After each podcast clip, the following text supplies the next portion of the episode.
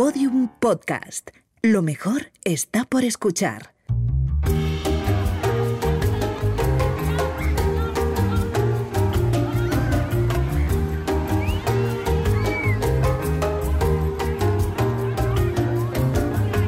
Claro, Juan Ignacio, tú muy de playa no eres, ¿no? No te veo yo pasando los veranos al calor. Yo lo que me interesa de la playa está por debajo del agua. ¿Qué? Ah, ¿te pones a bucear a lo loco? ¿O, Claro. o es que excavas, excavas, te veo Claro, excavando en porque la la playa. playa, la playa no me gusta nada más que para pasear. Vaya. ¿Tú eres playero, Marcos? ¿Te gusta la playa? Yo recalo en la arena, en la orilla, cojo mi blog de notas y me leo a dibujar. Pero lo que es estar ahí todo el día, dale que te dale, yo me, me sumerjo debajo de la sombrilla y, y ya está, y para de contar. Ya, ya no hago más nada. Tú que eres hombre de mar, David Sentinella, sí que te gustará la playa, ¿no? ¿O no? Me gusta, pero no para no para hacer vuelta y vuelta. o sea, eso eso de estar en la toalla vuelta y vuelta, no, no. Yo dejo, llevo la ropa, una playa de arena, preferiblemente no de piedras, y a bucear. Ah, vale, vale. Al agua sí.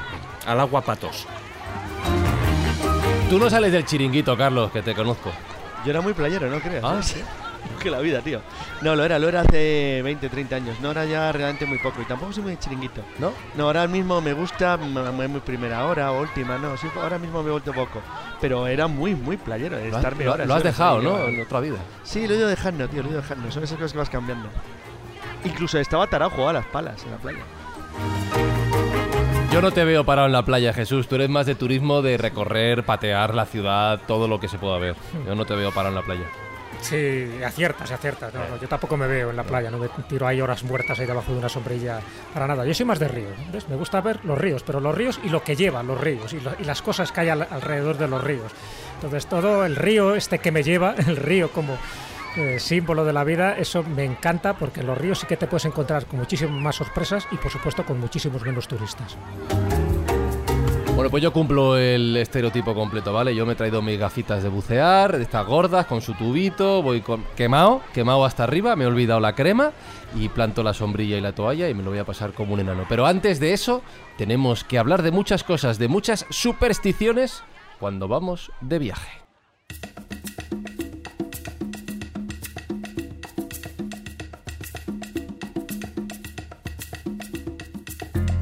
Que digo yo, Jesús, que hay una cosa muy curiosa y es que cuando salimos fuera de nuestra ciudad a otros lugares, a otras partes del mundo, pues allá vamos como turistas a cumplir todas las supersticiones. Pero luego en casa no las cumplimos. Eh, eso, es para los, eso es para los guiris, para los turistas, para nosotros no. No, es verdad, eh, tienes razón. Muchas veces nos reímos de esto. Ah, fíjate ahí el pringao este que hizo tal cosa, ¿no? Hizo tal superstición, ¿no? tocó tal estatua. Y luego vas allí y lo acabas haciendo igual que todos los demás, Todas. por si acaso, ¿no? Todas. Pero es verdad que hay toda una. No solo hay una parte de tradición, hay una parte que tiene que ver también con la. eh, Pues con eh, la idiosincrasia del propio viaje en sí, ¿no? Eh, y sobre todo si es un viaje en grupo. Si vas a un viaje en grupo, pues lo que hace uno, allí que van todos, ¿no? Donde va Vicente, va la gente. Pero luego, cuando analizas ciertas supersticiones, es verdad que las hay muy antiguas y las hay muy modernas. Luego comentaremos, hay algunas que son de antes de ayer prácticamente. Es muy fácil crear una superstición y crear una leyenda urbana, pero facilísimo y solo y, si hay una novela y luego hay una película que lo refleja, pues ya está, miel sobre hojuelas. Pero bueno, hay muchas de estas supersticiones que mm, recordemos, es un poco una creencia ciega y racional en fuerzas sobrenaturales, tal como dicen algunos de los diccionarios, pero bueno, lo vas haciendo. ¿Por qué lo vas haciendo? Porque muchas de estas supersticiones viajeras, es decir, allí donde fueres, haz lo que vieres, tienen que ver con eh, con los tres elementos básicos de la canción, con la salud, con el dinero y el amor. Mm. Entonces, ¿a quién no le interesa tener más salud, tener más dinero y encontrar la pareja adecuada? Si te lo facilitan con unas pequeñas monedas tiradas a un pozo, o poniendo determinado objeto o dando vueltas a una estatua, pues ah, ya está, no pierdes nada, ¿no? Bueno, desde mi punto de vista tiene un valor terapéutico en este sentido, es decir, si encima te da salud y te da suerte, pues mucho mejor, ¿no? Por otra parte, es verdad que este tipo de supersticiones te proporciona un conocimiento histórico histórico, porque hay algunas que están basadas en algún elemento histórico. También te da un conocimiento sobre las tradiciones populares de ese lugar. Y, eh, luego hablaremos de las de España, pero si estás en Italia o estás en Croacia, pues también te las da. Y luego es la base de muchas creencias populares y, la, y el germen de muchas leyendas urbanas. Y por otra parte, y, y con esto resumo, hay un simbolismo, un, un simbolismo subyacente en muchas de las cosas que hacemos o no hacemos cuando vamos a un lugar. No, y de hecho, David, con un punto de envidia también, ¿eh? que es, yo no creo en ello, pero a ver si le va a tocar al de al lado y a mí no, como la lotería de Navidad. Hombre, eso pasa. Ya lo ha comentado Jesús, ¿no? O sea, algo muy famoso, ¿no? Que y se hablará, ¿no? Pero tú ves aquí en España tirando a alguien una moneda en, una fuente, en algo así, y dices, mira, tiran el dinero y tú luego resulta que te vas a Italia y eres el primero que tiras una moneda en la fontana de Trevi. Pero de céntimo, Entonces, de céntimo siempre. hombre, sí, hombre, pero bueno, eso ya veríamos, ¿no? Dependiendo de la economía. Pero fíjate, sí que las supersticiones en los viajes es algo fundamental. Pero es fundamental desde el mismo momento en el que uno sale de casa. Porque dices, a ver, tú te vas en el coche y tienes tus supersticiones. Eh, te vas en barco, bueno, ¿y para qué hablar las supersticiones marinas? Pero incluso si te vas en tren o en avión, las hay. De hecho, hay empresas que se han dedicado a, a realizar esos estudios sobre las supersticiones. Y, por ejemplo, con el tema de los aviones, hay algunas que son curiosísimas y que a mí me, me han, eh, eh, me han llamado mucho la atención. ¿no? Por ejemplo, iniciamos el viaje. Vayamos donde vayamos, cogemos un avión y dicen que el 17% de la gente antes de entrar en el avión, tiene que, ah, cuando está subiendo las escalerillas, bueno, pues tocan el avión como para que como para eh, que eso vaya a dar buena suerte. Eso por una parte, fíjate, el 17%. Luego em, está el tema del número tabú, que eso también ya son supersticiones que, que están generalmente en la vida, pero que en el, en el tema de los viajes se dan en, en gran medida, ¿no? Por ejemplo, el número 13, es Sí. decir, como te dé el asiento número 13, ni de coña. Bueno, de hecho, hay, hay- hay muchas mu- compañías que no claro. existe la fila 13, exacto. ni el asiento 13, ¿no? Luego, Bueno, también... En Oriente, en, en Japón o en China es el número 4.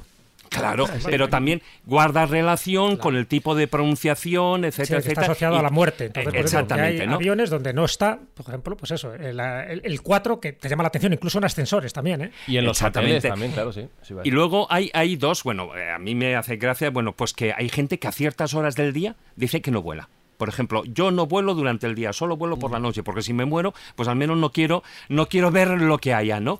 O incluso eh, hay un dato que es curioso Pero de ese eso ya no es una dicen- superstición, eso ya... es por si acaso, ¿no? Pero fíjate, eh, el estudio dice que el 6% de la gente agarra la mano de su pareja en el momento del despegue. Ah, claro, es decir, eso, bueno, pues que lo haya, quien haya viajado en avión, café en el está piloto, así, ¿eh? ¿no? O, a- o agarra un- algún Sí, tipo de amuleto claro. o besa la medalla, por ejemplo, de la Virgen del Pero, Carmen. pero, pero cosas de este Jesús, tipo. eso es A como ver, es como lo de eso es- santiguarse antes de, de salir de viaje. Claro, ¿no? eso sí lo veo, es algo siempre lo lógico. veo. Siempre hay alguien que se santigua, siempre. Siempre, Esto es como el siempre. chiste cuando tú preguntas, decir, pero joder, espero, espero que hoy el horóscopo nos acompañe y contestas, no, mejor que la acompañe al piloto. Hay una, actitud, hay una actitud entre que te quedas un poco entre dos aguas, porque bueno, yo hablo un poco de las, una superstición, pero que no es viajera. Es decir, he oído muchísimas veces no pases debajo de, un- de una escalera. Hombre, claro. O sea, no pa- Sí, una escalera bueno. puesta así. Y una vez dije, ¿a qué paso? Pero en el último momento dije, cuidado Marcos. Sí, sí, Yo no creo en las megas, da la pero... vuelta, no sé acaso que tiendes, pero y sí, sí, ¿sabes? Como Claro. aquello de decir, joder, a ver si me va a pasar. Y es un poco esa ambivalencia de decir que aquí se produce esa superstición es como una magia, es una magia simpática, es una algo que, que, que, que te Sí, impregna. pues, por una parte está la- nuestro cerebro racional, que nos dice, "Ah, estos son estupideces, estos son tonterías, pero por otra parte está ese otro cerebro, ¿no? la parte intuitiva, la parte un poco más supersticiosa, que todos tenemos, que todos tenemos, no lo olvidemos, Sí. que al final dices, "Ver, a ver, si no me cuesta nada el hacerlo, eh, o el no hacerlo, por ejemplo, el no pasar por debajo de una escalera, o no abrir un paraguas, por ejemplo, dentro de una habitación, o no derramar la sal, cosas de estas que objetivamente, incluso históricamente, tienen un fundamento, tenían un fundamento, pero que luego ya no tiene ningún sentido. No, la mayoría de las supersticiones, y ya os hago un poco un resumen que luego iremos detallando algunas, ¿no? Pero cuando vamos a algún país extranjero, ¿qué es lo que solemos hacer habitualmente? Bueno, por una parte, dar vueltas a algo. En Estambul, por ejemplo, a una columna, en Lusor a un escarabajo, en Milán a un toro, Sí, o sí. si queréis comentamos y os desarrollamos. Otra es tirar una moneda a una fuente, Siempre, a un pozo. siempre, Entonces, esa siempre. es la típica, ¿no? Y se ha comentado en algún caso. Otra es tocar los atributos sexuales, sean penes, testículos, pechos, del bronce bronce bruñido de una estatua. Hay unos cuantos también que se hace. Que además se nota, Poner por el, se candados nota por el en brillo. y farolas. Está asquerosa, ¿Eh? la, estatua está asquerosa, salvo una sí, parte sí, sí, que todo no el está bruñido. No, no, no es un bronce bruñido. Es- Sí, sí, Es sí. repugnante. Pegado.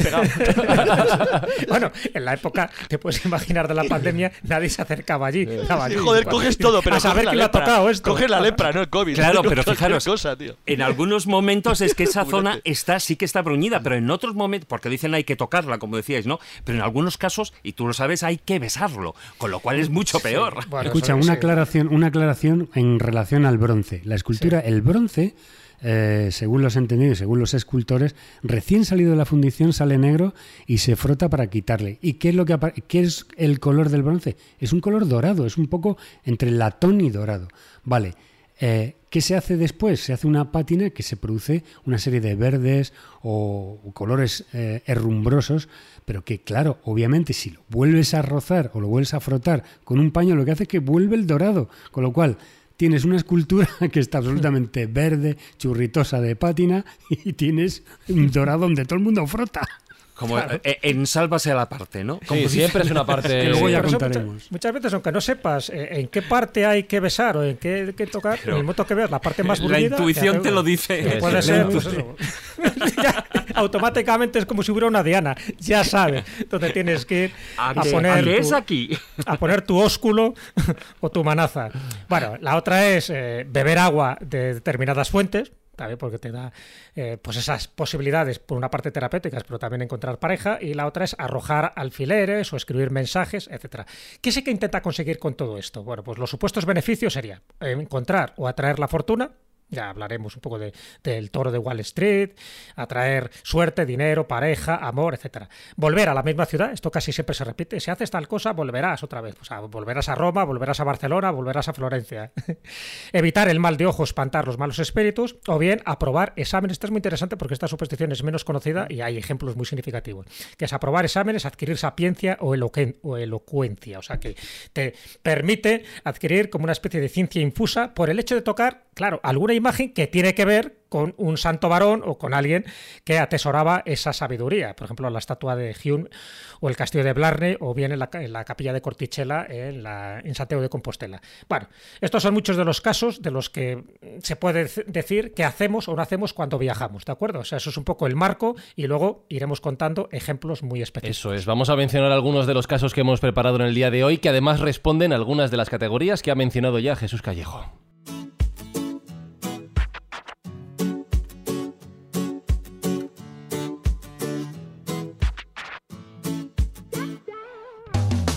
Por ejemplo, categoría echar moneda, Juan Ignacio. Eh, yo evidentemente la primera que pienso es la Fontana de Trevi, siempre, en, en Roma.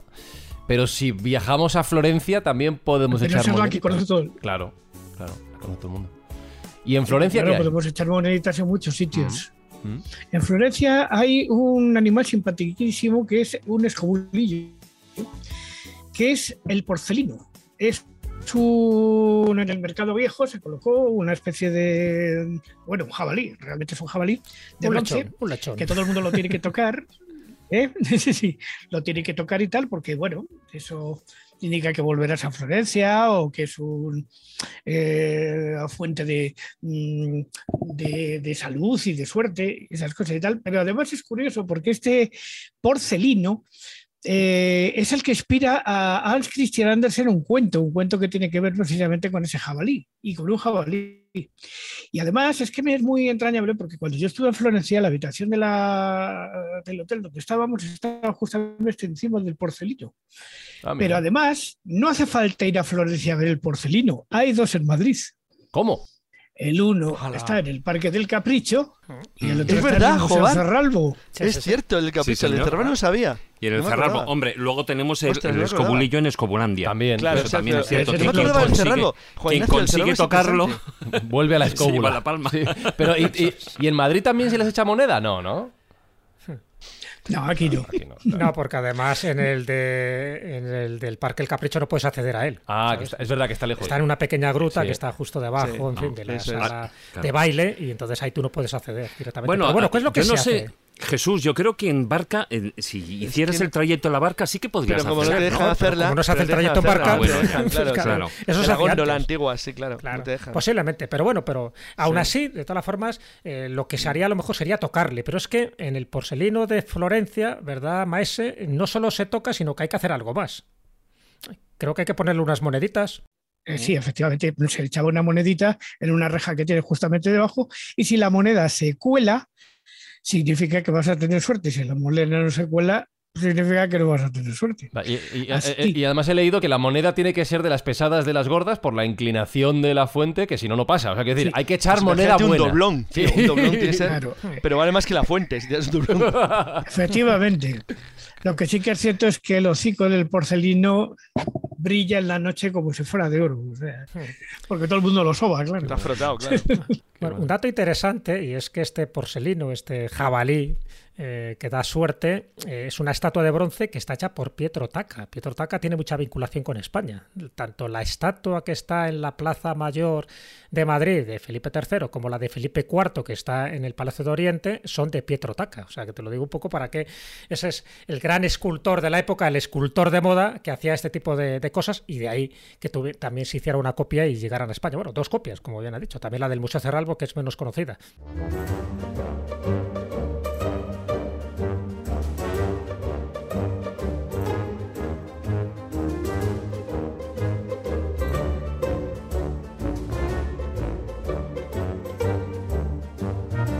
Tenemos la categoría de echar moneda, pero también hemos hablado antes de la categoría de tocar. Casi diría, es que es verdad que son siempre partes pudendas, es la categoría de meter mano, no vamos a engañarnos. Sin salir de Italia, Marcos, tenemos un ejemplo conocidísimo que ha sido ya mencionado de categoría de tocar o meter mano, que es la teta de, de Julieta. ¿Qué manía tenemos, eh? Con, con tocar, tocar, Sí, tocar. sí, ese es otro bronce.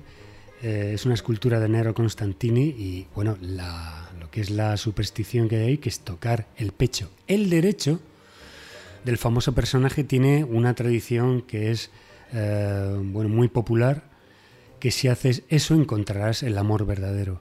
Eh, y bueno, obviamente, claro, eh, el ayuntamiento a base de tuvo que sustituir la, la propia escultura para ser restaurada y el ayuntamiento pues la sustituyó por, por una copia en el 2014. Yo estuve viendo la original, la que, la que no es copia.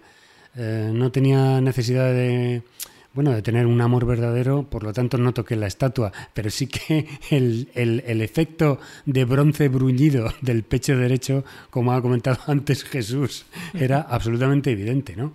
Y, y bueno, pues ese, ese tipo de, de aclaramientos, pues la verdad es que son verdaderamente, verdaderamente extraordinarios, ¿no? Entonces, eh, Creo que también se dejan flores, ¿no? No sé si cuando tú fuiste allá a Verona, eh, aparte de tocar el pecho, hay gente que deja mensajitos y deja flores también. deja flores, deja mensajitos. eh, no se le puede dar un beso como otras esculturas que vamos a mencionar, porque la escultura es un poquito inaccesible, ¿no? No se puede llegar a la, a la boca, pero si, si conseguís una foto de esta, de esta escultura, es un bronce con una, una curva praxitélica muy bien pronunciada, muy bonito. Qué bien lo ha dicho. La, lo que es la propia Julieta, que está solo ella, no, no saben por qué no está Romeo con, con ella, ¿no? Esto es una cuestión Porque que es de siempre la ha familia sido... de los Capuleto. Exactamente. el palacio. Exactamente. Entonces ahí está el proscrito. Pues tiene una mano, eh, por una parte, eh, que posa en su clavícula, con lo cual oculta el pecho izquierdo y deja ah, libre el pecho derecho, que es eh, en todo el mundo se produce lo que es e- esa especie de, de frote, pero lo- con la otra mano lo que hace es que se levanta el vestido y tiene una serie de, bueno, pues de, de pliegues ahí muy bien tocados. Y bueno, no sé si lo he dicho, es del, de este escultor Nero Constantini, que bueno, pues es, es una escultura contemporánea, pero bueno, yo la, la vi, creo que fue en el año eh, 1989, si no recuerdo mal, cuando estuve por allí. Bueno, no sé si luego vamos a hablar de Creo que es otro del tipo de- 74 la escultura, de 1974. 1974, exactamente.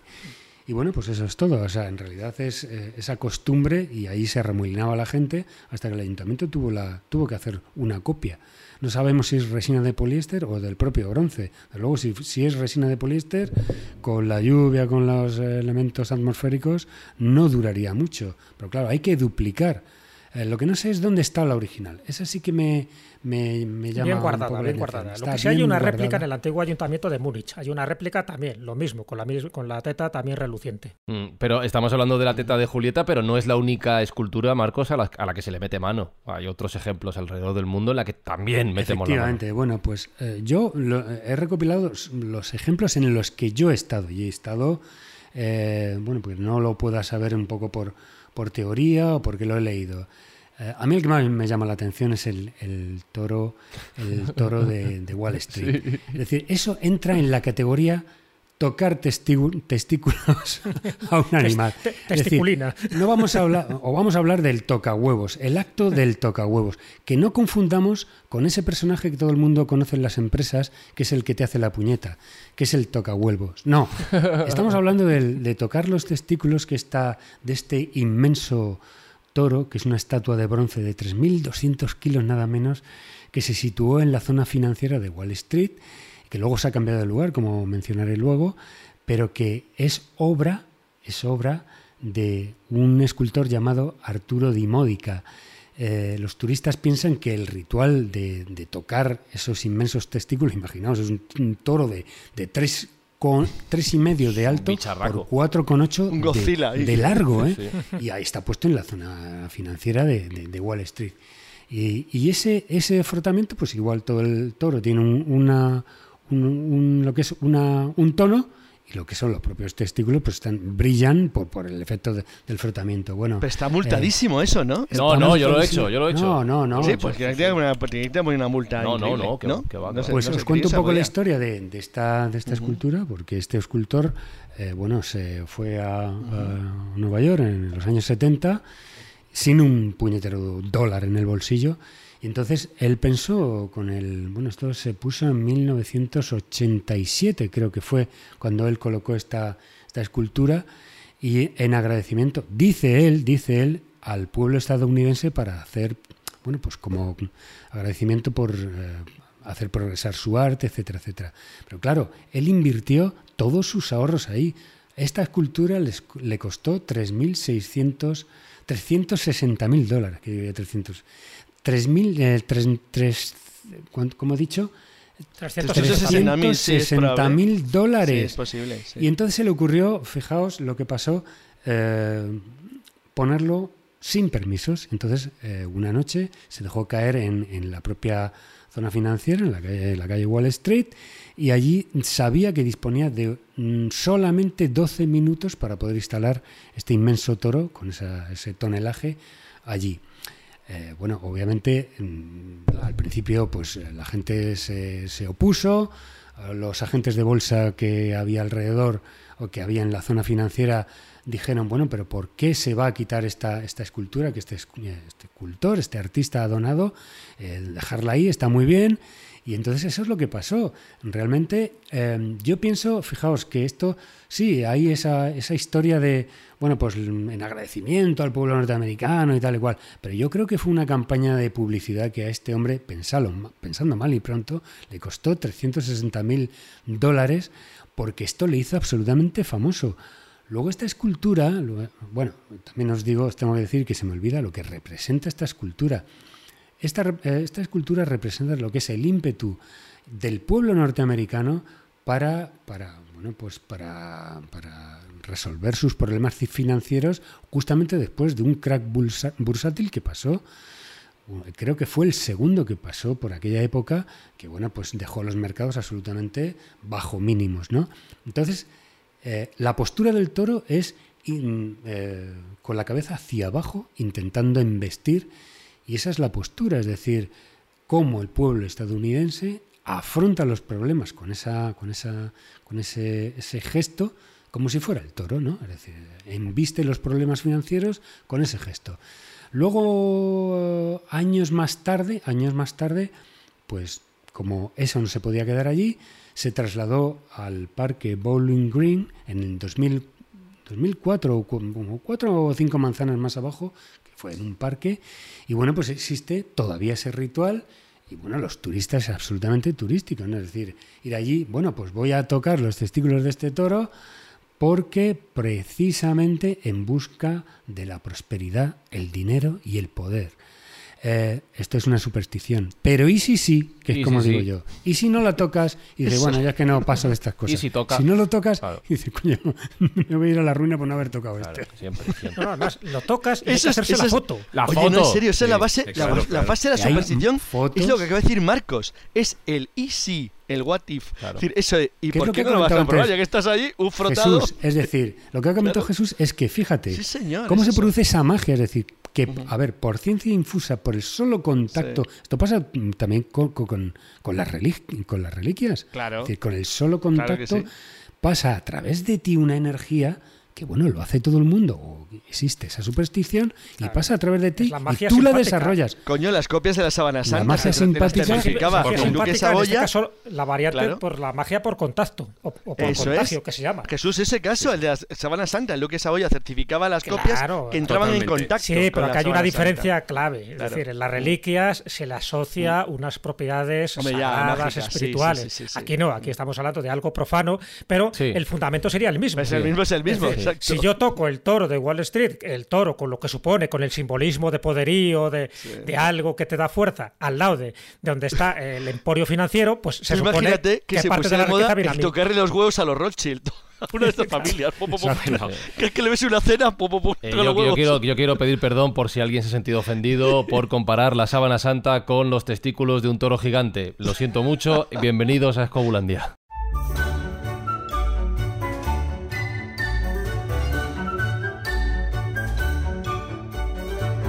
Eh, Carlos Canales, tú no paras de viajar, ¿no? Tú estás todo el día viajando por ahí por abajo. Sí, pero verás, Sí. yo tenía, tengo, no se ha muerto, pobrecillo. Tengo un primo Sí. que era capitán mercante Sí. y él eh, trabajaba para Pesca Chile, o sea, para Pescanova en Punta Arenas, en el sur de Chile, en la Tierra del Fuego, ahí en el fin del mundo. Y eh, cuando eh, trabajé campaña seis meses y luego venía a España otros seis. Y siempre me llamaba la atención que siempre volaba en día 13. Y un día le pregunté por qué volaba siempre en día 13, que lo comentaba antes David, y volaba en, 30 en día 13 porque me dijo que los vuelos salían más de la mitad de precio. ¿Ah, Digo, no, esto tienes una chorrada monumental. Y dice, te aseguro que es así. Y efectivamente, se me ocurrió empezar a mirar. Y bueno, aunque ha pasado mucho tiempo desde entonces, veo que la, que la tendencia, eh, estoy hablando hace 35 o 30 más- años o más, y veo que sigue exactamente igual. Entonces resulta que Kayak, que uno de los buscadores de, de vuelos internacionales, ha detectado que todos los días 13 las reservas a nivel internacional caen un 30%. Pero alguien puede decir, va, son algunos países más supersticiosos, como por ejemplo España, tal. Bueno, ¿sabéis cuánto cae en España? ¿Cuánto? Bueno, preparaos. En España caen cada vez que es día 13, cae un 13,5% los vuelos. Pero cuidado. curioso, un 13%. Un tercer- Exacto, 13,5. Sí, sí. Pero atención, en Suecia, país racional, protestante, luterano, caen el 29,2. Todavía Claro, pero por, porque se toman más en serio la Biblia. Claro, exacto. Y si encima es viernes, puede llegar a caer entre 45 y 50%. Porque claro, nosotros para nosotros sabéis que es el, martes. Claro. Pero es el viernes. Cuidado, lo, de- lo, del, lo del día 13 y los martes tiene también su explicación. Y en este caso no iba a hablar de aviones, porque conocéis el famoso caso del, del- del Costa Concordia, el barco que se hace Sí, famoso por sí, cuando sí. encalla el capitán, el capitán eh, Esquetino salió corriendo, y bueno, todos los chistes que hay que no voy a contar ahora mismo, que son de muy mal gusto, pero el caso es que eh, fue votado, el famoso acto en que se tira una botella de champán contra el casco. Bueno, pues lo votó la modelo checa Eva Ersigova, que era muy famosa en aquel tiempo, a la que le tocó lanzar la botella contra el casco del, del bueno, del, del Costa Concordia. lo hizo el 13 de enero y no paró de rebotar la botella contra el casco. Es decir, nunca- de suerte nada. Nunca se rompió, entonces decidieron no, no romper la botella y dejarlo como estaba. Pero salieron todos los italianos diciendo, esto va a ir mal, va a ir muy mal. Y fue mal. Y de hecho fue muy mal. Fue mal. Así que hay que tener cuidado. Reco- recomiendo, por lo tanto, que si usted quiere viajar, dado que los accidentes aéreos son algo muy escaso y muy pequeño y muy inusual, que vuele un día 13 porque le va a salir muchísimo más barato. Pero Una fíjate media con el- de un 30%. Con el tema del número 13 hay, hay números Sí, eh, bueno, que incluso las mismas aerolíneas han quitado. Hombre, es evidente que, por ejemplo, eh, todas las referencias, por ejemplo, a 11 de septiembre de 2020 en 2001, pues eh, desde American Airlines, United sí, Airlines, sí, o sea, todos las han quitado, ¿no? Eh, incluso también lo ha hecho eh, Spanair, ¿no? Pero hay en referencia, por ejemplo, con el número 13 y con el número 666. Y con los el han 4 y el quitado. 9 que has citado los han quitado totalmente, incluso de los, de los vuelos. Sin embargo, hay un número que, em, que sí que mantienen y es el 711. Esto la Ah, sí, Southwest verdad. Airlines y sobre 711. todo lo mantiene entre una línea porque consideran que es el número de la suerte y es la línea eh, aérea que va desde San Antonio a Las Vegas. Entonces, ah, claro, bueno, 777. y entonces el, el 711, sí, señor. Sí, bueno, pues habrá que volar a Las Vegas en un día 13. Yo, si alguien quiere, Ah, ahí yo está, me está. apunto, voy de Venga, cabeza. más barato, está tirado. Bueno, de hecho intenta que no haya vuelos. Bueno, tanto como tirado. Más barato. Jesús, tú muy de playa no eres, pero sí te veo de viaje romántico. Sí, te encaja, ¿eh? Te, pega. Sí, siempre que se Sí, puede. verdad, verdad que sí. Y es verdad que las supersticiones. A ver, yo confieso que hago todas las supersticiones posibles en todos los lugares que voy, ¿eh? por muy estúpidas que sean. Pues vas a acabar, vas a acabar como Nadal en un saque de tenis, hecho polvo, haciendo Si gestos. hay que tío. bailar una jota, la bailo, si hay que bailar una moñeira, si hay que. Es que acabas ya con gestos y con tics, tío. Yo las hago todas y luego las critico, pero las hago todas. ¿Por qué? Porque hay que probarlo. La mercancía hay que Jesús, probarla. acabo acabas de descubrir uno de mis fallos, que no me las creo y las hago. Eso es terrorífico. Es lo que me pasa de Marcos. ¿Por qué Yo voy a arriesgar a pasar por abajo de la escalera? Mi, mi especialidad es un poco las tradiciones populares. De, si hablo de ellas, tendré que hacerlas. Tendré que ver la tontería que estoy haciendo. No, pero exacto, somos conscientes que estamos haciendo el idiota y nos avergonzamos directamente. Yo estoy haciendo gilipollas, pero lo estoy haciendo, tío. Bueno, pero hay una que no he hecho. Hay una que no he hecho. A ver, que es poner un candado del amor. Ah, pues mal, Yo hombre. tampoco, joder, Mal. Esa no la he hecho, somos. Ni- ni la voy a una hacer. guarrería. ¿Por qué no Es vas a la hacer? ¿Por qué? ¿Por qué? ¿Por qué? Es bien bonito. Bueno, a ver, Porque estropea los puentes y es una guarrería. ¿no? A ver, todo. y contaminas además el río cuando No, tiras no, la no, llave, cantidad de cosas, ¿no? Pero bueno, hay una parte también simbólica. Ya sabéis que la parte simbólica para mí es muy importante porque nos conecta un poco con la esencia de lo que estamos haciendo. A ver, estamos en una superstición moderna, ¿vale? Hay muchas que son modernas. Hombre, a ver, lo de la estatua de Julieta en Verona también es de los años 70, es muy moderna, pero bueno, tiene, tiene su cosilla, tiene su busilis. Pero en el caso de la Fontana de Trevi o en el caso de, de muchas más, son muy modernitas, pero cuajan y funcionan bien. En el caso de poner candados, es cierto que a nivel literario ya hay referencias en 1915, por ejemplo, de un cuento serbio que habla del puente del amor, en fin, de un amor, de una maestra que, se enamora de un soldado que tiene que ir a la guerra de, Grecia. Y bueno, pues en esta ciudad balneario, para inmortalizar su amor, pues dejan allí ese candado. Pero a ver, era un cuentecito serbia que no conocía prácticamente ni los serbios. O sea, que eso no nos sirvió de referencia y no le sirve de inspiración al que sí puso de moda en su novela y luego en la película esta costumbre que es bastante moderna y bastante chorra. Y estoy hablando de Federico Mocchia y estoy hablando de una novela que se llama Tengo ganas de ti. Es verdad que en la anterior novela, Tres metros sobre el cielo, ya se hacía referencia, pero en Tengo ganas de ti, y cuando hace referencia además al puente Milvio, el puente Milvio famoso de Roma, ahí sí que se empieza a popularizar porque es una novela muy romántica que han leído en fin, miles de personas y que luego Sí, muy juvenil, ¿eh? Muy No deja de juvenil, ser pero el luego romanticismo hicieron- juvenil, sí. Bueno, pero precisamente es que, a ver, y ahí Claro. es, es una de las cuestiones básicas de por qué se colocan estos candados. Estamos hablando de un amor adolescente, de un amor, pues, Sí, de, esto sí, de sí. mi amor va a durar para toda la vida. Sí, vale. y entonces colocan el candado eh, y no son conscientes del simbolismo que tiene el candado, que posiblemente represente lo contrario de lo que ellos están pretendiendo. Pero bueno, esto es un poco, vamos a llamarlo ignorancia simbólica. Da El hecho es, cuento un poco el origen y cuento luego el significado y el por qué yo no lo haría. Y me imagino que ninguno de vosotros. Eh, Todo bien a raíz de Tengo ganas de ti, una novela publicada en el 2006. Luego se hacen dos versiones cinematográficas, una italiana en el 2007 y una española en el 2012. Y esto, pues ya sabes, hace que se incremente mucho más la fama. Y bueno, ya no solo en el puente Milvio donde se empiezan a colocar estos candados, sino ya en cualquier puente. Es decir, desde la pasarela Leopoldo Sedor, Senghor en París, el puente de las Almas. Si nos vamos al puente de Carlos en Praga, allí también los vi, como no en el Puente de las Artes, por supuesto, de París, en el Puente de Brooklyn. Pero es que en España, incluso en Madrid, en la Plaza Mayor, en las farolas, Sí. que también, también he visto estos candados, o los he visto en el Puente de los Peligros en Murcia, en el río Segura, o en Salamanca, fíjate, en Salamanca hay un huerto precioso, además, el huerto de Calisto y Melibeo, que, que hace mención, por supuesto, a la famosa novela de Fernando de Rojas, y en el pozo, en ese pocito que hay, pues también hay candados colocados.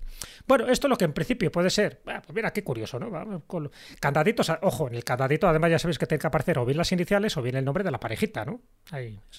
Puri que era Pepe, pues ya está. Entonces, y si no, y si no pones todo el nombre, porque en el candado no cabe todo, pones Pepe, Puri que era Pepe, y, Pues y cada uno que lo interprete como quiera.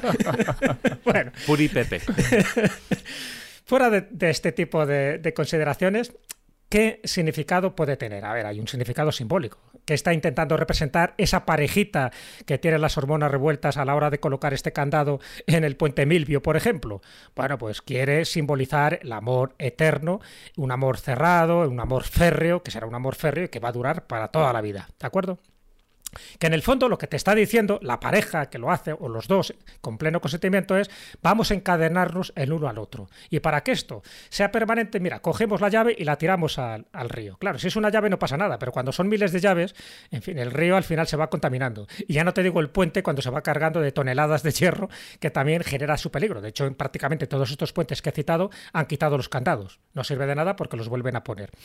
Al final, no, el simbolismo que se pretende no dura eh, lo que dura el hierro del candado. Estas parejas eh, acaban rompiéndose con una facilidad tremenda, sencillamente ¿por qué? Porque son fruto de una superstición viajera, es decir, vamos a sellar nuestro amor de esta manera y lo colocan. ¿Qué ocurre? Fijaros, incluso en Taiwán eh, hay, una, hay una variante muy significativa. En Taiwán se colocan estos candados en, en un paso de desnivel de la estación de tren en Fengjiwan, o como se pronuncie en taiwanés. Bueno, pues ahí, como pasa el tren y estos candados, claro, es de hierro, dice que eh, toda la energía magnética ¿no? que va generando el tren al pasar una y otra vez está cargando a estos candados y hace que tengan más potencia los deseos que se depositan en estos candados. O sea, que como veis los taiwaneses, que son muy supersticiosos, pues bueno, tiene una variante que por lo menos me parece mucho más simpática.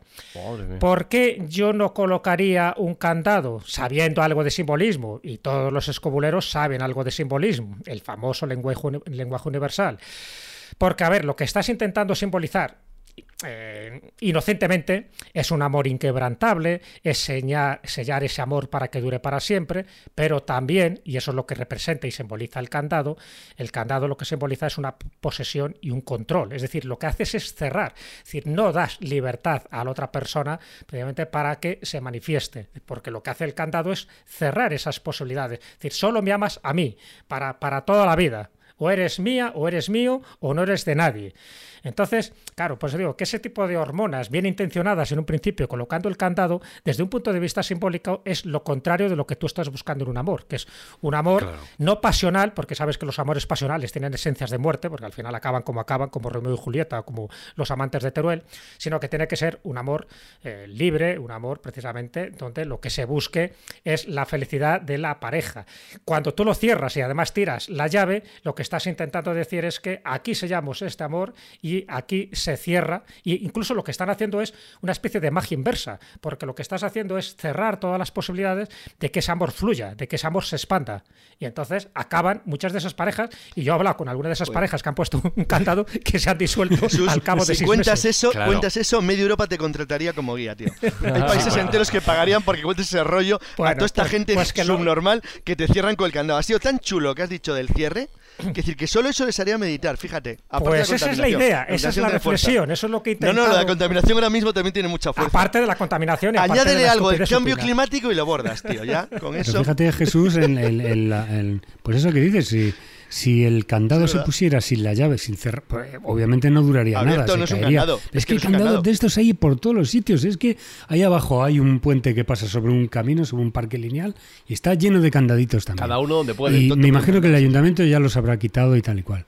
Pero fíjate, es que, no sé, es un, un, un enlace. Oye, por tú- cierto, desde el punto de Pero vista espera, mágico, espera. si tú rompes un candado que ha puesto alguien que ha cerrado, como dice Jesús, si tú lo rompes, rompes el maleficio, ¿no? Se supone. Claro, no, porque no sí. tienes el poder sobre no tienes Ay, el poder hombre, sobre el objeto. No me lo es jorobes, tío, diferente. y, y ahora y ahora Luego cuento lo ves al ayuntamiento con las pinzas ahí. Pero fíjate también la simbología de los anillos y el, de la palabra Es verdad, lo del anillo es esposa. interesante. Esposa, ¿qué es una esposa? Sí. Claro. Algo que te ata. Sí, sí, sí, claro. Entonces, sí. estamos Una hablando de- atadura. de Una una atadura. Pero fíjate, eh, eh, sobre, yo he vivido, además, en primera persona, pero no el, el tema del puente y los candados, pero no precisamente relacionados con el tema del Eras amor. cerrajero, tío. Espérate, espérate, ahora te cuento. Ferretero, ahora te ferretero. cuento. Yo hice, yo hice lo que era el servicio militar en, en una historia de la puta mili. Escúchame, échame una, una historia de la puta mili. Ya lo cuento. En- yo lo hice en los cuarteles de Loyola. Yo, so- yo pertenezco, y tú, Carlos, sabrás Estamos entender el porqué. reconócelo. Escucha, yo pertenecía, pertenezco al Regimiento de Infantería Tercio Viejo de Sicilia 67. Joder. Un tercio viejo. Vale, a partir de ahí, entonces. Ahora de bueno, las pero- confesiones. Oye, pero No, escucha, no, no, tenemos- no, pero- te- dicho esto, es- tenemos esperar que que hacer un programa sobre historias, de la puta la mili. Historias de la puta dicho. mili. Los que lo pero hayan hecho. Claro, Pero dejarle a espérate, David, hacemos dejarle a David con que Fran, Deja hable. que cuente lo del candado. Entonces, eh, lo que ocurría es que estaban ahí los dos cuarteles de Loyola, el de infantería y el de ingenieros. Y eh, están justo pegados a lo que es el río Urumea y hay un puente que da acceso a los cuarteles. Bien, pues ese puente está lleno cuando la gente, eh, cuando los soldados eh, se licenciaban, lo que era el, el candado de las taquillas, lo que hacían era se quedaba allí y se quedaba en el propio puente, como para hacer eh, para sellar, digamos, la vida civil de la vida militar. Es decir, el río y el puente hacían de, ese, de esa cortina. Y entonces, en el puente, durante todo lo que era toda la barandilla y tal, estaban todos los candados. Yo no sé si la gente tiraba la llave o se la llevaban y luego la tiraban a la papelera. No recuerdo yo que tiraran al río. Pero sí que ahí quedaban todos los candados.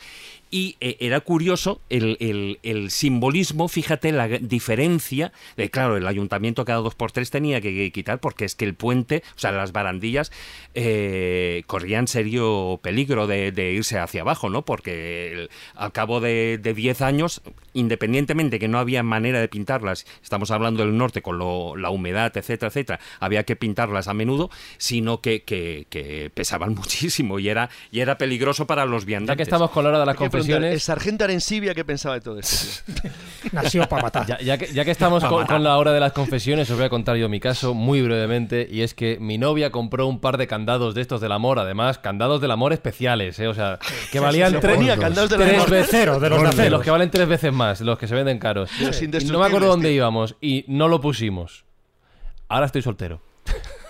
Sí, señor.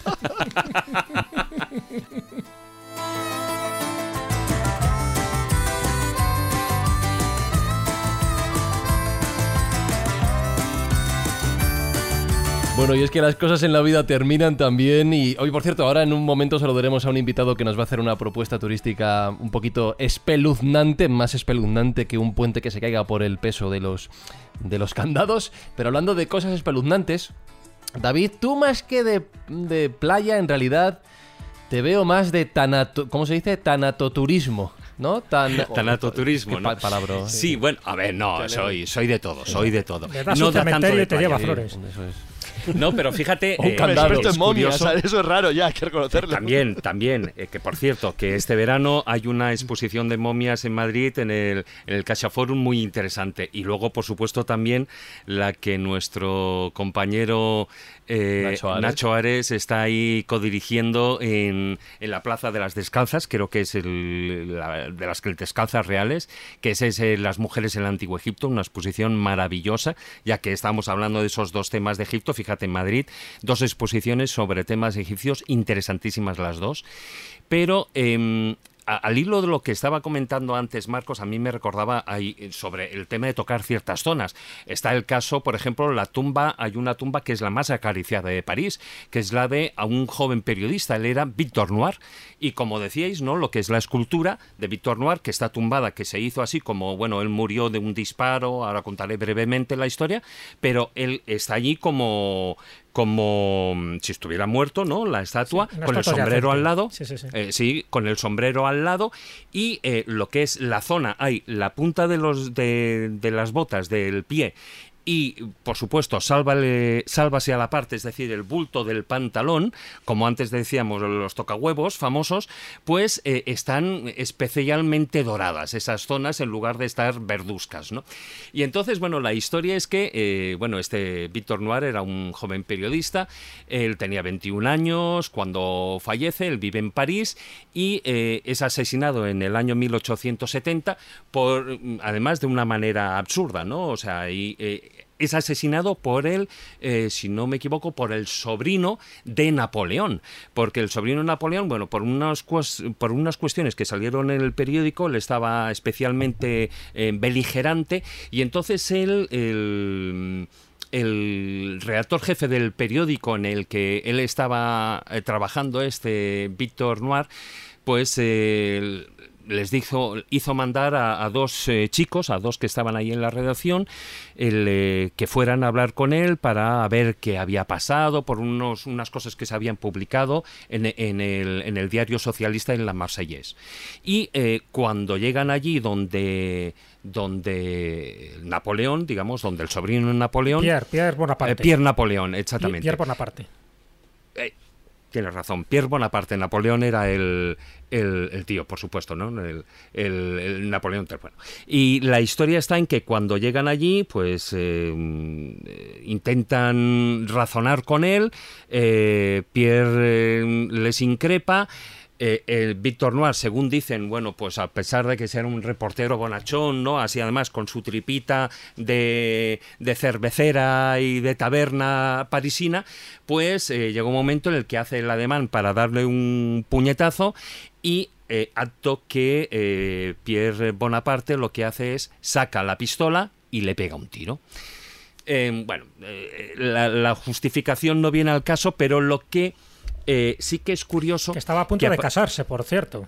Víctor sí, Claro, sí, sí, sí. unos pocos días para casarse. Entonces, eh, bueno, pues la, estatua esa que he dicho que estaba puesta sobre la tumba, realizada en bronce por Jules Dalou, un artista francés, bueno, pues eh, entonces él lo, lo, tiene puesto ahí y la leyenda cuenta, como decía al principio, ese, ese ritual, ese ritual supersticioso que consiste en depositar una flor en el sombrero que está esculpido junto a la junto al, costado de lo que es el cuerpo entero.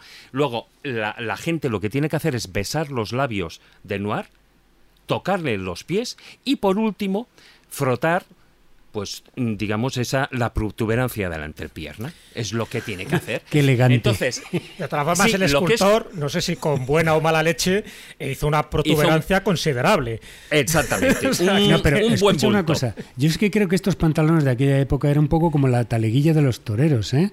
eran bastante más ceñidos que ahora. Sí, sí, sí. Yo los he llevado por cuestiones teatrales y te aseguro que no tienen nada que ver con la protuberancia que el escultor que el escultor hizo, ¿no? Bueno, eso tiene que ver también con una leyenda, perdona, David, una leyenda que dice, bueno, ¿qué pasa con los ahorcados? Es decir, que justo cuando mueren, en fin, jóvenes de una forma precipitada, parece que se produce una última erección. Entonces, de ahí que el escultor intentara ah, reflejar pues esta muerte tan prematura, ¿no? Por cierto, bueno, el cementerio, pues no sé si lo has dicho, estamos hablando de Perlachés. Eh, Perlachés en París, sí, sí, sí. Pero ya que decía de esa eh, protuberancia y, esa eh, erección eh, promortis, ¿no? pues ya era una cuestión de que ¿Qué va a ser? Pues lo que dice la superstición es que las jóvenes que quieran quedarse embarazadas, lo que tienen que hacer es frotar esa zona determinada. Algunas de ellas lo incluso la, la, frotan a horcajadas, porque bueno, o sea, besan los labios, tocan el, pie y se sientan a horcajadas sobre lo que es la escultura.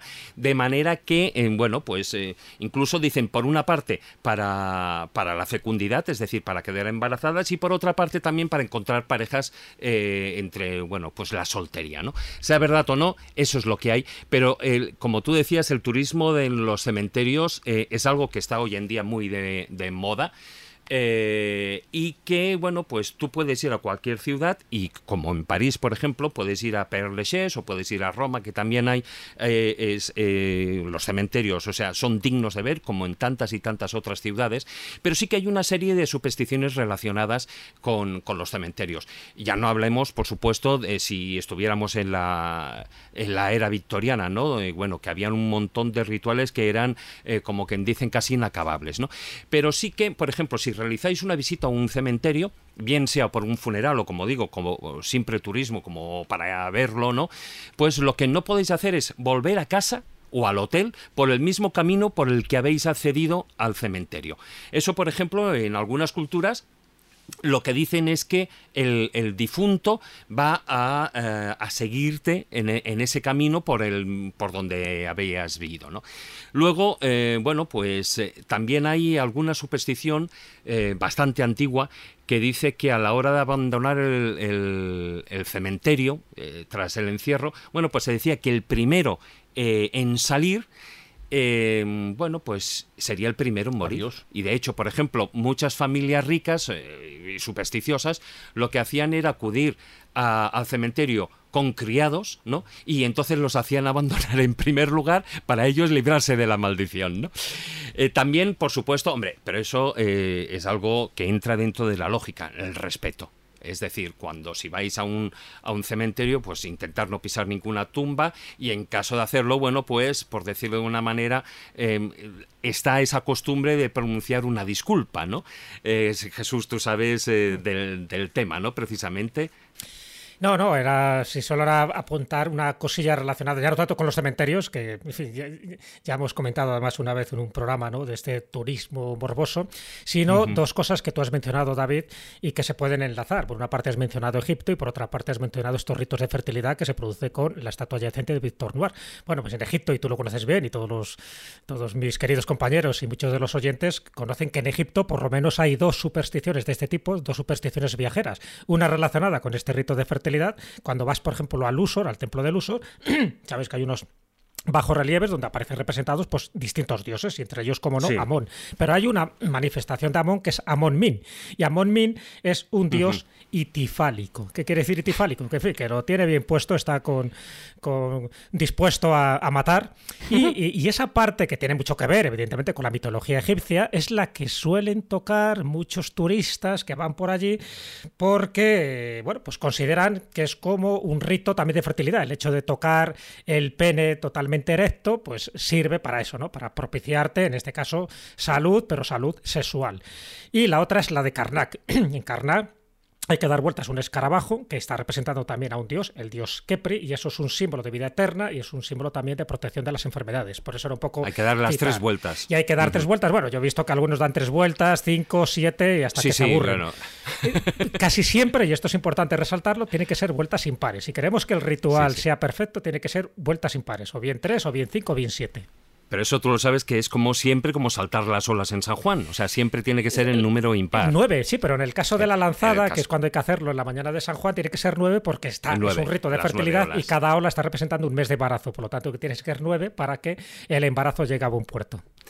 Eh, ya brevemente, por ejemplo, hay, hay unas cosas que también, aparte de, de decoro, pues es una cuestión también de, bueno, ¿por qué no va- vamos a hacer caso, no? Por ejemplo, dicen que si silbas en un cementerio da mala suerte, porque atraes a, esa mala suerte, atraes a la muerte, igual que bostezar, eh, y eso es como, bueno, pues eh, muy parecido, es un ritual, eh, no deja de ser una superstición cristiana, ¿no? En el momento que bostezas o el momento que estornudas, bueno, pues que puede entrar el diablo. En el caso del, del bostezar, pues no se debe bostezar en un cementerio porque, y sin de hacerlo, tienes que taparte la boca, ¿no? Para, para que ese fantasma o el espíritu, pues no entre en el cuerpo. Y una última que a mí sí que me, bueno, dos que, que me llaman mucho la Si vais a visitar un cementerio y hay algún entierro, no se os ocurra nunca contar los coches, porque dicen que de esa manera, eh, bueno, pues el número de coches eh, que hayas contado será igual a las semanas que te quedan de vida, ¿no? Y una última, y es curioso, que en Japón, por ejemplo, si visitáis, eh, los que tengáis suerte y os vayáis en estos momentos de calícula por aquí, os vayáis a Japón, que igual estarán más frescos, pues y vais a visitar un cementerio, pues dicen que cuando paséis por ahí, tenéis que meter los pulgares en los bolsillos del pantalón. Y eso hay que hacerlo para proteger a los padres, ya que de la misma manera como antes estamos hablando del número 4, eh, que lleva mala suerte, y otros números, ¿no? Pues en, resulta que la palabra pulgar en japonés se traduce literalmente como padre dedo. ¿No? Entonces es como y, eh, y, al guard- y, y de, de esa manera al guardarlo en el bolsillo pues estás protegiendo a tus padres de la muerte. Bueno, son curiosidades de que el, el dedo pulgar, el dedo pulgar, Ya, ya, ya, Carlos. es que no lo ha visto la gente.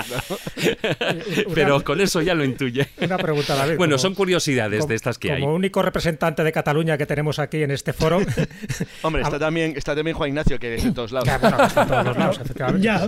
Pero es, Sí, es cosmopolita. Eh, eh, hay como varias categorías. Hemos hablado de la categoría de los tocahuevos, con unos cuantos ejemplos representativos. Está la categoría de los taconarices, algunas de ellas relacionadas con San Froilán, el santo patrono de León, que no comentaremos porque no hay tiempo. Y está el de los tocapinreles, que hay distintas estatuas que tienes que tocar los dedos de los pies. Pero en el caso de Girona, hay toda una tradición, no sé si tú la conoces y lo habrás hecho, que es la leona de Girona. Dice, si vas a Girona, tienes que tocar el culo de la leona. Entonces es una estatua de una leona que tienes que subirte además a unas escaleras, por si no, no llegas, y hay que tocar ese, ese culo de la leona porque volverás otra vez a Girona. ¿Conocías esa, esa superstición, No, David? esa yo, yo la leí en, eh, vamos, la he leído en, en tu libro, en He visto cosas que no creerías. Además, un apartado que, bueno, es para descojonarse, de risa, básicamente. Pero no, de ahí lo que sí que, y es algo que, que hemos omitido, porque estamos hablando de las monedas, etcétera, etcétera. Pero ¿y el beber agua? Joder, Y tú lo sabes, y eso, eso es un es capítulo algo- aparte, Es claro. cierto, que- buah, que eso es sería ya- famoso ya. Eso es famoso, lo de beber agua, por ejemplo. Es que yo pensaba que ibas a ir por ahí, por la fuente de Canaletas, ¿no? Sí, Pues es bueno, mismo, aparte, ¿no? pero esa Si era muy ahí- conocida, pero hombre, tocar el culo de una leona, eso no se da en ningún sitio salvo en Girona. Pero, eh, pero es una pregunta, ¿es una leona realmente? Eso dice, eso dice, pero bueno, a ver, ten en cuenta que la que se ve ahora, la que se ve ahora pasa lo mismo que con la estatua de Julieta. No es la, no es la original, auténtica, ¿no? es la original. O sea, Claro. Entonces, a saber, no tenemos ahí los atributos para saber si era un león o una leona. Pero hablan de leona, yo creo, porque eh, genera una cacofonía mejor.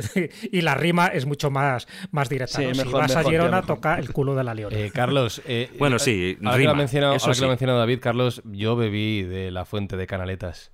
¿Ves? Lo No me, no me sentó muy bien, no por lo que fuera. No, no sé. Bueno, No me extraña, estás vivo tal cual está. peor. Pero, pero Puede no por peor. Barcelona, sino por. Sí, por- como ocurre sí, con sí. tantas otras ciudades. Que, el agua algo. cerca del mar, pues no está muy. No, no era, pero no voy a ganarme más tortazos. Venga, que nos vamos, que, que tenemos. Sí, ahí Juan Ignacio quiere decir Espera un algo. momento. Carlos, te voy a hacer una propuesta. A ver si somos capaces de poner en valor los del caballo de Esparteros, que es que está- Joder, están un poco ahí- altos y tal, pero bueno, podemos conseguir fuera a lo fuera. mejor. No, no, pero es que, oye, no, tú da ideas a la gente, pongo escaleras, suba ya a tocar. Bueno, no te hay, joroba encima hay ya. unos testículos de un caballo que está en Budapest Sí, sí. que hay que tocarlos, que Sí, son los de exacto. An- Andras Hadik. O sea, que Andras Hadik era un comandante Ya, mariscal sí, sí. húsaro húngaro del siglo XVIII, eh, bueno, pues uno de los participantes de la Guerra de los Siete Años. No hay que tocarle los testículos a él, a Andras Hadik, sino al caballo. caballo. Y dice que eso te da suerte en los exámenes. No sé por qué, qué relación causa-efecto hay, pero, Cosa sí. más rara. pero ya el caballo de Esparteo ya no es tan original, ya hay un caballo en Budapest. Oye, ¿hay tiempo para una más? eh, Ah? Nos tenemos que ir, o sea, que rápido. Bueno, pues sencillamente habéis hablado de tocar aquí, tocar allá, de meter la mano, meter aquí. Yo, una de las que he estado y que me hizo muchísima gracia es meter la mano en la boca de la En la iglesia de San Martín en Cosmedín, en Roma. Yo la primera vez que veo que tengo noticia de esta boca es en, el, en la película Vacaciones en el Mar, con Audrey No, Hepburn. Vacaciones en y Roma. Gre- No, no. Es en Roma. Vacaciones Roma, en Roma, Roma. perdón. Sí, la de- Eh, con Audrey, Audrey. Hepburn y Gregory Peck, Gregorio el Pecas para los amigos. Eh, y resulta que en esa, eh, claro, yo fui allí, metí la mano porque resulta que esta, esa boca tenía la propiedad antiguamente de, de saber cuándo una mujer había sido infiel a su marido o que en realidad en, el tema del amor eh, tú estabas mintiendo y que posiblemente esa representación antigua, bueno, hay varias, varias ideas, ¿no? De que podía ser una, una, una estatua, un- una especie de disco de 1,75 metros de diámetro, que podía ser un Neptuno o un Poseidón, y otro, buenamente dicen, que podía ser incluso una tapa de una alcantarilla. bueno, pero te, has pasado, te has pasado con 75 metros, ¿eh? 1,75. No, no, Uno uno- con 75. 1,75. Ah, vale, pues Imagínate, imagínate. No, al final 1,75. era, era una tapa de drenaje. era seguro. Es era bastante- una tapa de drenaje, exacto. una tapa de alcantarilla Entonces, del claro, templo de Hércules. Pues yo cuando estuve allí siempre todo el mundo hacía pues lo mismo que hacía Gregory Peck, que eh, la- ella le, le dice si va, bueno, pues si, si es sincero en su relación, en su amor, entonces él mete la mano y lo que hace es que empieza a dar alaridos, saca la mano metida dentro de la manga y claro, ella se queda espantada y horrorizada porque la- la- la- lo que hacía este, esta especie de monstruo es pegarle un bocado a la mano al que fuera mentiroso en el amor. Sí, o sea, era una gracieta eh, total. Eso se hace en muchos parques de atracciones y cosas de bromas, pero eh, si te lees eh, He visto cosas que no creerías, verías como Jesús no solo pone la mano, pone hasta el codo, aun sabiendo que es una tapa de, de Exactamente. eh. Metí la mano hasta, hasta el brazo. Oye, ahora que, ahora que describís, ahora que describís imágenes un poquito gore, como la, la que ha descrito Marcos, nos viene bien para ir a saludar a nuestro siguiente invitado que nos está esperando.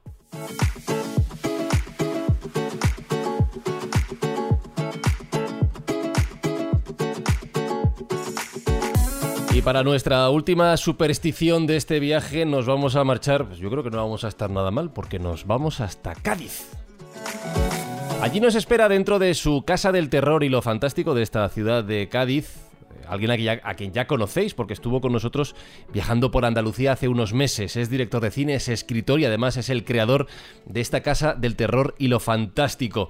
Es José Manuel Serrano Cueto. Hola José Manuel, ¿qué tal? Hola, ¿qué tal? ¿Cómo estáis? Estamos viendo de fondo mientras hablamos contigo esa casa de, de- de Cádiz, de Cádiz oculto, de la casa del terror. Que Es un lugar mágico. un, un lugar mágico que, que, que, vamos a hacer un llamamiento para que ocurra la magia, porque, esto ya lo has anunciado José Manuel, salvo milagro, salvo magia, tu Un casa gran milagro, sí, del sí. Cádiz oculto cerrará sus puertas en septiembre y es algo que queremos intentar evitar, así que este es tu momento para hacer el llamamiento a Escobulandia para que ayuden a impedirlo. Pues mira, todos aquellos oyentes que vengan a Cádiz este, este verano, o a los oyentes de Cádiz que no hayan venido, que se acerquen a verlo, que es un lugar singular, único, eh, de leyendas y, y misterios de Cádiz, capitales de la provincia. Cuesta muy poquito verlo, tanto sin visita guiada como con visita guiada, y creo que merece la pena que tengamos en Cádiz este rinconcito tan singular. ¿no? Mm, eh, me- ahora te voy a hacer la pregunta obligada, ¿vale? Sí, Yo soy sí. ese escobulero. ¿Y por qué debería ir? ¿Qué voy a encontrar allí dentro? ¿Con qué me vas a sorprender, José Manuel? ¿Qué sustos Venga, te vas a llevar? Pues mira, vas a, ten- vas a ver mm, monstruos, fantasmas, en- alienígenas, eh, hay un rincón de brujería, hay otras piezas que no tienen que ver con esta temática, pero también tienen que ver con el mundo del, del misterio. Eh, y como decía antes, yo creo que es que es único, que vamos, creo no, no hay Sí, sí. en Andalucía al menos eh, algo parecido y además dedicado a las leyendas locales, ¿no? Locales y provinciales. Eh, creo que, que a todo el que le guste este mundo debiera de acercarse a, por lo menos a curiosear por aquí. Yo siempre digo que si yo lo hubiera tenido de pequeño esto en Cádiz, eh, me hubiera pasado las horas dentro de, dentro de este lugar curioseando y viendo todos los detalles. Ya te digo yo que a los escobuleros les gusta esto. Ubícanos, ubícanos. ¿Dónde estaría? Alguien que quiere ir ahora a Cádiz, que esté allí de turisteo, ¿dónde tendría que ir, aparte de la calle? ¿Qué edificios famosos y cercanos hay en, Pues en mira, tu museo? Está en pleno casco histórico, muy cerca de la Plaza de España, del edificio de Diputación, muy cerca de la, Plaza de San Francisco, que también es una plaza conocida aquí en Cádiz, relativamente cerca del ayuntamiento. La calle es Beato Diego número 7, es un local, es el bajo derecha, y, y bueno, es una calle muy de paso, muy bien situada, o sea, no tiene pérdida. eh, no, hay, no hay excusa para, para no venir. Aparte, es como el centro neurálgico donde tú empiezas a hacer tus rutas, porque no olvidemos que eres autor de Cádiz Oculto, de varios tomos de Cádiz Oculto, y haces también esas rutas guiadas por el Cádiz más desconocido, más sagrado, más misterioso, más fantasmal, más esotérico y más ufológico. Sí, sí, hacemos varias rutas de miércoles a sábado y cada día por una zona de Cádiz con una temática diferente. Hoy, por ejemplo, pues bueno, tenemos, yo qué sé, tenemos desde Misterios del Pópulo a Leyendas del Mar, a un tour que hacemos un poco eh, que recoge eh, un resumen de todas las leyendas de todo tipo, ¿no? Eh, una dedicada solo a fantasmas. Yo todas no las hago, yo hago solo una de ellas, pero las demás las hace un guía con el que yo suelo trabajar, que es un historiador especializado en leyendas, que, que trabaja conmigo y él hace esta ruta que hemos preparado desde desde el Cádiz oculto, desde la Casa del Terror. Que no les gusta ni nada todo esto a los escobuleros, ya te lo digo yo, José Manuel, ya te lo digo yo. Si vais a Cádiz, pidiendo ticket, ya están pidiendo el ticket. para allá, para allá. Bueno, como sabes, estábamos hablando de supersticiones viajeras y evidentemente en Andalucía hay muchas y en Cádiz en particular, tú como buen conocedor de estas costumbres, de estas tradiciones, de estas leyendas urbanas, seguro que conocerás alguna. Así que dinos, eh, si Pues hay mira. alguien va, va por allí, ¿qué tendría que hacer o qué no tendría que hacer? En concreto, hay una que además es relativamente moderna. A ver, a ver, me, me explico, la leyenda que la rodea no es moderna, es antigua, pero lo que se hace allí es de unos años para acá. Estamos hablando del Callejón del Duende. Nos vamos al barrio medieval, al barrio del Pópulo, en Cádiz capital, y en, en este barrio hay un callejoncito muy angosto que no tiene salida, es un callejón sin salida, y que además no se puede entrar porque tiene la entrada eh, tiene una reja, ¿no? Eh, sí se puede ver, se puede ver desde la reja todo lo largo de este callejón. Este callejón está decorado, la verdad que un poquito hortera para mi gusto, eh, como se llama el callejón del duende, pues por allí los vecinos han puesto un duende de piedrecita, han puesto unas macetas, han puesto una serie, han puesto hasta muñecos de Pokémon, o sea que imaginaros cómo Madre está el mía. callejón, ¿no? La, la leyenda os la resumo, se dice que, que allí eh, era el lugar donde iban a a amarse una gaditana, era un amor imposible, porque era entre una gaditana y un francés de los del asedio, que supuestamente no pudo haber ningún francés en Cádiz porque no entraron a Cádiz, ¿no? Se quedaron bastante lejos en las marismas de San Fernando, ¿no? Pero dice la leyenda que aquí, que un francés logró entrar, se enamoró de una gaditana y allí en el barrio del Pópulo, pues estuvieron amándose y en concreto en este callejoncito donde ellos se ocultaban.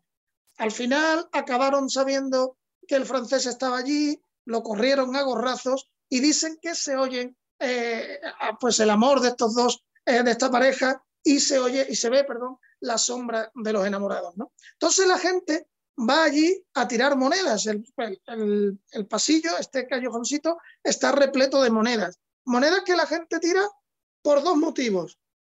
Uno, porque dicen que cuando se tiran estas monedas se oyen los lamentos de la pareja.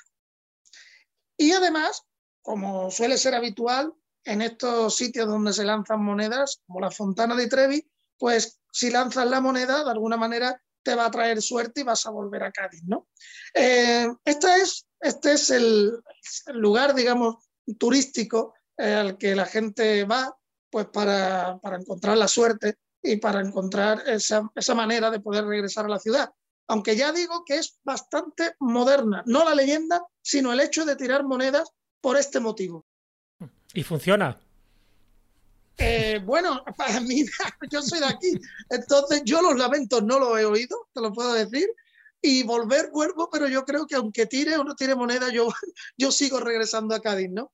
Eh, no conozco a nadie, desde luego, que haya tirado monedas haya oído los lamentos, y sí conozco mucha gente que ha tirado monedas y ha vuelto. Ahora no sé si es por las monedas o es pues porque la ciudad eh, atrae y uno siempre quiere regresar. Me resulta muy gracioso que buscar suerte sea tirar monedas a ver si el francés se queja. Me, me- me hace Sí, mucha sí. gracia. Es curioso, es Me curioso. hace mucha gracia. Oye, pues ya lo sabéis, escobuleros. Si vais a Cádiz, tenéis que echar la, la monedita. Y si no la vais a echar, lo que podéis hacer es ir a la Casa del Terror y lo Fantástico de Cádiz, que con la monedita os vale igual, ¿vale? Y vais a ayudar al proyecto de José Manuel, que yo creo que está mejor, es mejor plan. Es- Está mejor aprovechada esa monedita Sí. yendo al Museo del Terror, ¿eh? Sí, ya te digo sí, yo. exacto, Que hay, yo que- hasta momias, que no lo ha dicho José Manuel, pero vamos, yo vi hasta una momia. Y para mí lo más terrorífico de todo, y eso se puede revelar, ¿no, José Manuel? Es el servicio. Vamos, que Es- nadie vaya al que servicio. ¿Qué está el francés ahí dentro o qué? Y lo, y lo hice a conciencia, ¿eh? Abrí el baño para que nadie me pidiera usarlo. Y desde que está así, no lo usa nadie. Así que imagínate lo que te puedes encontrar allí. Madre mía, pues José Manuel Serrano Cueto, muchísimas gracias por acompañarnos aquí en este viaje, en este viaje escobulero y muchísima suerte con, con este proyecto y con esta idea Muchas y que volvamos a hablar pronto y nos traigas buenas noticias. Muchas gracias a vosotros por darme, por darme este espacio. Un abrazo. Hasta Un luego. abrazo muy Hasta fuerte.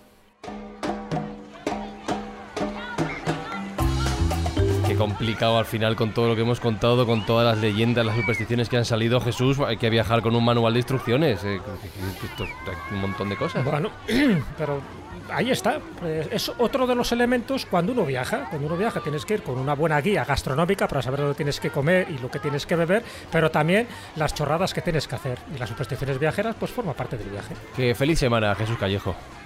Feliz semana. Lo mismo os deseo. Feliz buceo, Juan Ignacio Cuesta. Sí, me gustaría tocar una, una anémona marina. Picantes. Pues feliz tocar, Marcos Carrasco. Bueno, yo voy a tocar la guitarra para ir para tirar balones fuera. para no seguir tocando cosas raras. Feliz disfrutar, David Sentinella. Sí, y además para disfrutar bien no hay nada mejor que hacerse esa lista.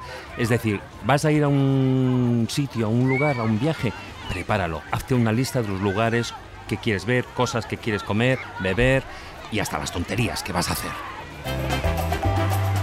Y, y- y feliz modo de suspensión durante esta semana, Carlos Canales. Sí, sí, voy a descansar. Voy a descansar. Voy a quedar ahí en relax.